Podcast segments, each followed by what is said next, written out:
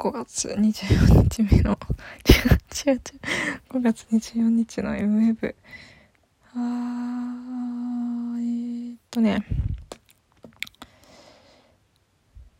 あれなんすよ。今日もね、私がもう去年の夏、去年の夏っていうか今もめちゃくちゃハマってる。めちゃくちゃハマってた。ハマってる。プロメアが1週間で、1週間記念でしてそれの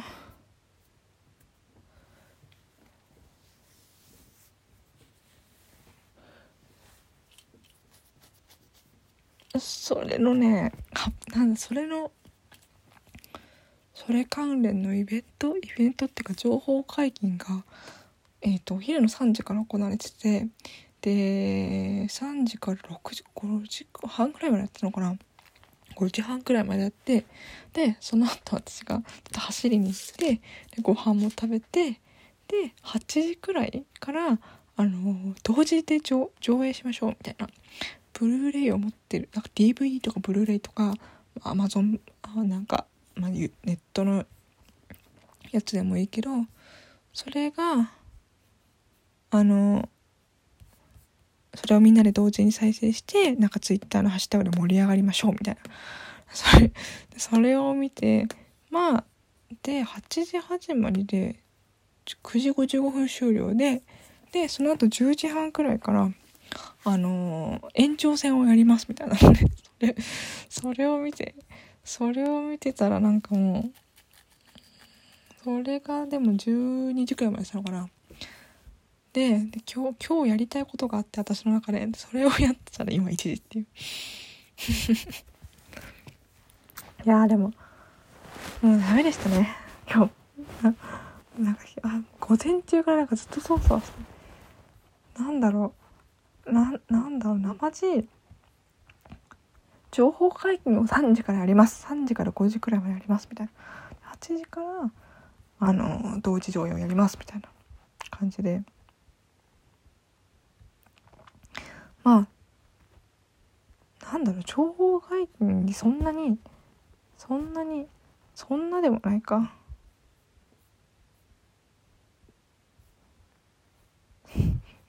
情報解禁ってなんだろうなふん。なんだろうな棒とかって思ってたらなんだキキララとコラボしますとか絵コンテ集が明日出ますとか。おおみたい おおどういうことだみたいな。キキキキララとコラボが一番やばかったな。あのキキとララですよリトルツインシスターズの衝撃とかって思って。かな。でももう朝からずっとももう朝からずっとなんかドキドキしてなんか全然手につかなくて。やりたいことがやりたいっていうか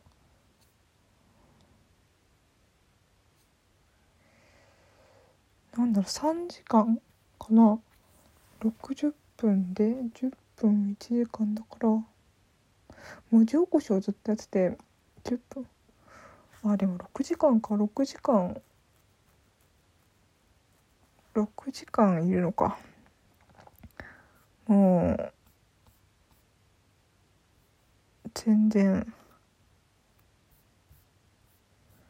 すっごいそわそわしちゃって。な台風の日みたいな。何も手がつかないなって思いながら一日を過ごしてたんだけど。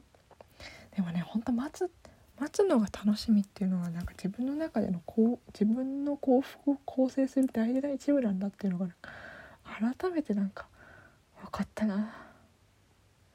今コールセンターでひたすらクレームに怯えながら電話を取ってるんですけどクレームに怯えつつ友達のおばあちゃんから「ごめんかな」って思いながらなんかその期待半分なんだろう。クレームの確率とおばあその友達のおばあちゃんが出る確率でいうとクレームが出る確率の方が高いんですよ。だからだからなんかねやっぱ待つ楽しみがないのはほんときついっていう感じがしますね。終わりもなんかまだ見えないしなみたいな。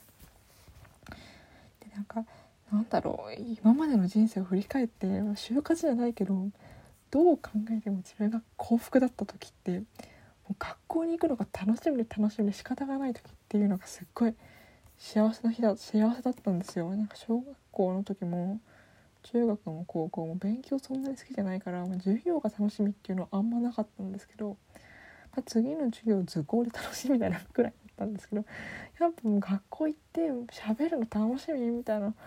あれは本当に人生のあれはなんかもう本当に楽楽な幸福な時間だったなっていうのを今思って。だからなんかこの自分のね幸福を再現するにはこうなんか待つなんかを楽しく待てば私大幸せになるんだなっていうのが分かりました。そういう MM ですさよなら。